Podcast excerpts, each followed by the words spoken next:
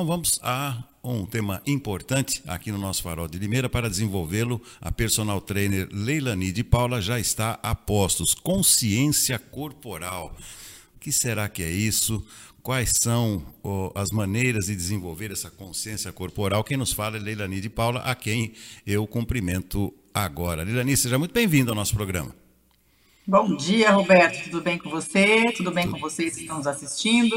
É isso aí. Consciência corporal. Gostei do tema. Eu adoro falar de consciência corporal. Eu amo trabalhar consciência corporal. Não tem como falar de movimento, exercício, treinamento físico e postura, né? Evitar lesões sem ter consciência corporal. É muito importante. Então, mas o que é consciência corporal? É você estar consciente dos seus movimentos, é você realizar movimentos com menos, menos gasto energético e mais otimização, com maior propriocepção do que você está fazendo, né? Então nós precisamos estar o tempo todo integrado, o corpo e a mente, através desses receptores que estão alojados nos nossos músculos, nossos tendões, ligamentos, articulações, pele, que é um órgão sensorial muito grande, né? É o maior órgão do corpo humano. Então, nós precisamos ter a consciência corporal, conhecer o nosso, no, nossa, as partes desse todo desse corpo como um todo, conhecê-lo mesmo. É uma consciência de, de quem sou eu, como funciona esse corpo, como que ele se move, como que ele se mantém em equilíbrio, qual é a sensação. Então, consciência corporal é essa sensação sensorial do meu corpo enquanto em pé, enquanto deitado, enquanto em movimento. Então, eu preciso estar o tempo todo conectado né, com essa consciência corporal através dos proprioceptores. Que falar de consciência corporal é falar de propriocepção também, que é a propriocepção que me dá esse norte, né? Que me dá essa, essa consciência de, de postura, de equilíbrio, que me dá essa informação através do sistema nervoso central, para que eu possa de repente estar caminhando ou correndo e de repente no momento ali eu piso num buraco, mas eu já tenho meus próprios receptores ali que vão me, me mandar uma informação neural que vai me dar a, a, o ajuste necessário para que eu pise nesse terreno irregular, nesse buraco, mas que eu não tenha uma entorse no tornozelo. Então é muito importante a gente estar com esses mecanismos, né, proprioceptores, mecanoproprioceptores receptivos aí, para que a gente possa receber essa informação rápida e já nos ajustar. Então, falar de consciência corporal também tem que ter esse, esse, essa capacidade física muito bem trabalhada, né? É, antenada nos proprioceptores. E nós vamos perdendo essa, essa propriocepção com o, a, a velhice, né? com o processo degenerativo mesmo da idade. Então é muito importante estarmos sempre colocando no treinamento físico né, do nosso aluno exercícios para a propriocepção, para que a gente tenha esse mecanismo né, de, de, de percepção antenado à situação que a gente pode estar tá aí evitando as lesões. Leilani, deixa eu te fazer uma pergunta dentro desse conceito. Ah, tem muita gente que fica insatisfeita, aliás, tem muita gente que passa a vida inteira, pessoas insatisfeitas com o próprio corpo, né? É, e essa relação a gente percebe que ela muda né, ao longo do tempo, as pessoas vão mudando, a idade vai chegando, às vezes você engorda, às vezes você emagrece. É, em quem a gente deve se basear para termos um pouco mais de segurança se o nosso corpo está condizente com aquilo que a gente quer. Quem dita esse procedimento para nós?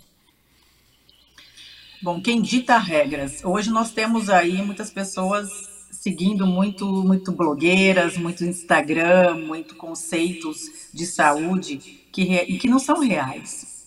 Então a gente tem que estar bem com a gente. E nós não temos um padrão de beleza pré-estipulado que tem que seguir assim. Porque nós temos, é, é, cada um tem um biotipo, né? Depois um dia eu vou falar só, só de biotipo corporal. Porque eu me lembro uma aluna que uma vez falou, eu quero afinar minha canela. Eu falei, mas como assim? Afinar uma canela? E daí eu falei assim, como você era quando bebê? Como você era quando quando tinha seus 5, 6 aninhos? A sua canela sempre foi assim? Você sempre foi um bebê, uma criança, um adolescente com esse biotipo?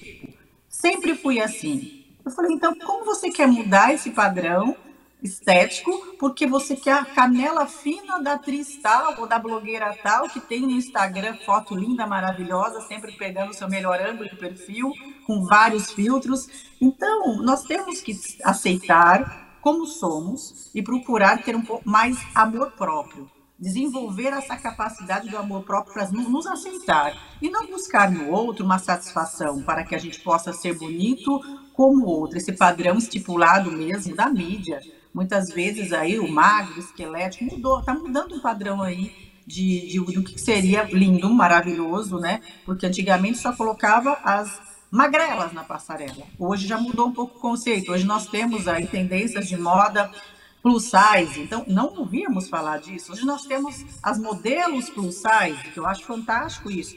Então, você não pode é, atribuir a, aquele corpo é, se ele está acima do peso ou não em relação à saúde. Às vezes ela é uma, é uma pessoa que está acima do peso, mas ela está saudável. Ela gosta de comer bastante, ela não está preocupada com os padrões estéticos e ela gosta de comer, mas ela, ela pratica exercício, ela está em movimento e ela está saudável. Agora, às vezes você pega um organismo, uma mocinha magrinha, toda linda, né? Toda magrinha, fininha, fit, só que ela não é tão saudável assim.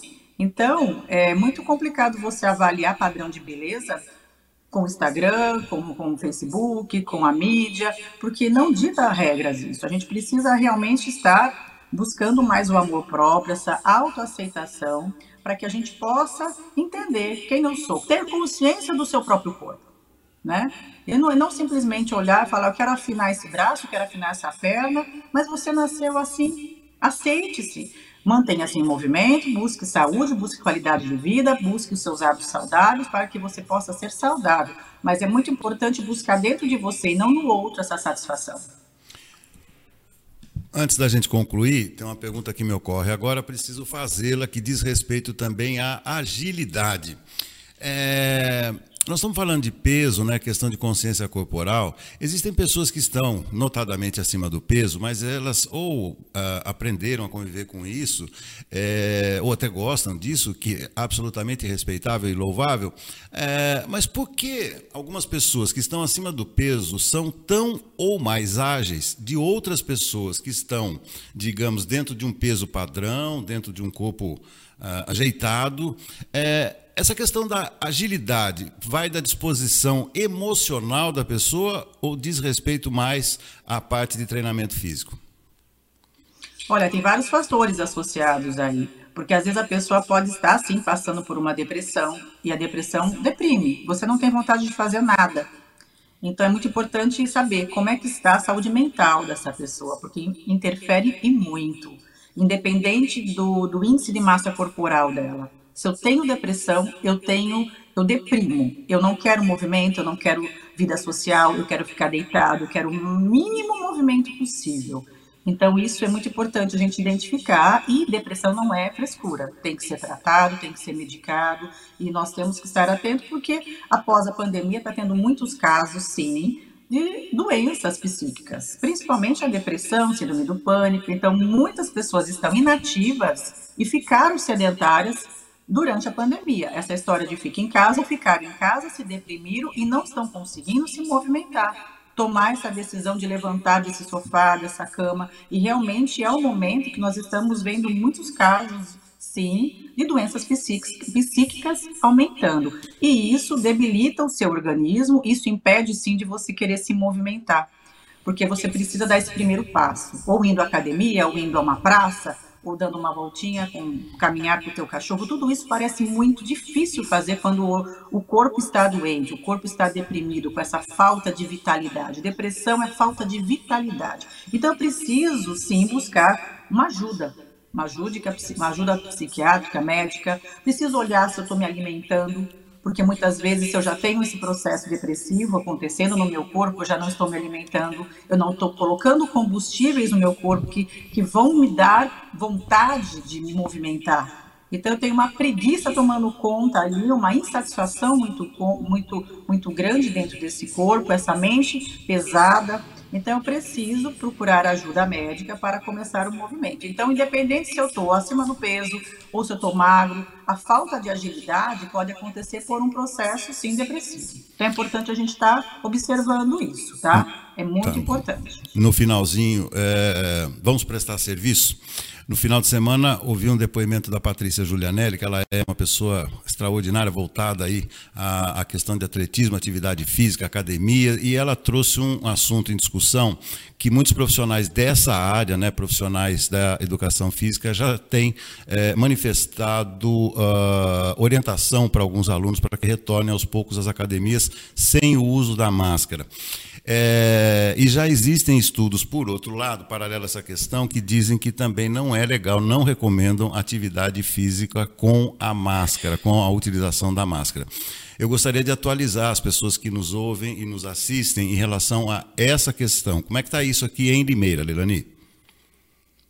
Ainda estamos fazendo uso da máscara, tá, Roberto? Acredito que eu acredito que até março aí ainda nós vamos usar após o carnaval. Nós vamos esperar ver o índice de tudo isso, da doença mesmo, do vírus, como é que está o contágio, mas eu acredito como uma medida de precaução, tá? Nós estamos usando, tem academias que não estão, mas nós, profissionais da Biorritmo, estamos fazendo todo o protocolo de segurança, porque também nós respondemos a São Paulo, que é a matriz, a Biorritmo, então nós temos toda a segurança, a limpeza do aparelho, os produtos específicos que a gente usa para fazer toda essa limpeza, então, ainda recomenda-se para todos os profissionais e todos os alunos estejam mantendo, sim, uma, uma distância segura e ainda fazendo uso de máscara. Agora, em relação ao, ao treinamento físico, eu, eu entendo que, é, que fica complicado muito para a gente profissional, né? Que eu dou aula para 15 pessoas, 10 pessoas, às vezes, numa sala.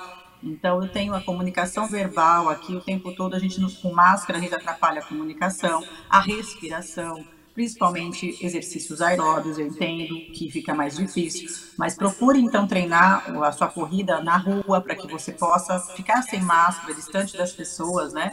Porque dentro da academia a gente tem que tomar esse cuidado sim respeito à, à saúde coletiva. A gente tem que pensar no coletivo, não só na gente. Porque tem muitas pessoas que botam, botam a máscara no pescoço, né? Não sabe que a máscara tem que ficar tampando o nariz e boca.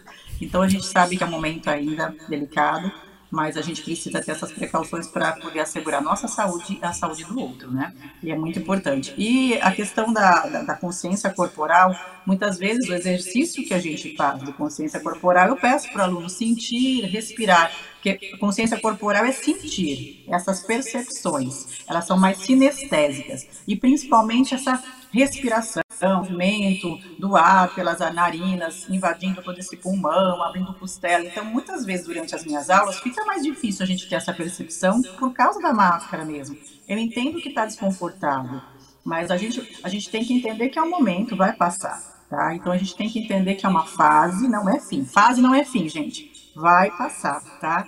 Mas é importante vocês estarem treinando essa consciência corporal, até mesmo em casa em respirar fundo, para diminuir, diminuir toda essa sensação aí de pânico, de estresse, tirar mais, tirar os pensamentos ruins, né? E respirar nos, nos, nos, nos remete a uma, uma sensação de paz, tranquilidade. Então, a consciência a consciência corporal, consciência da respiração, do movimento diafragmático, de, de, de sentir o chão, andar descalço, ativar os seus próprios receptores são informações neurais muito importantes, principalmente para esse, esse momento que nós estamos passando, onde a gente tem que estar mais conectado com o nosso próprio corpo.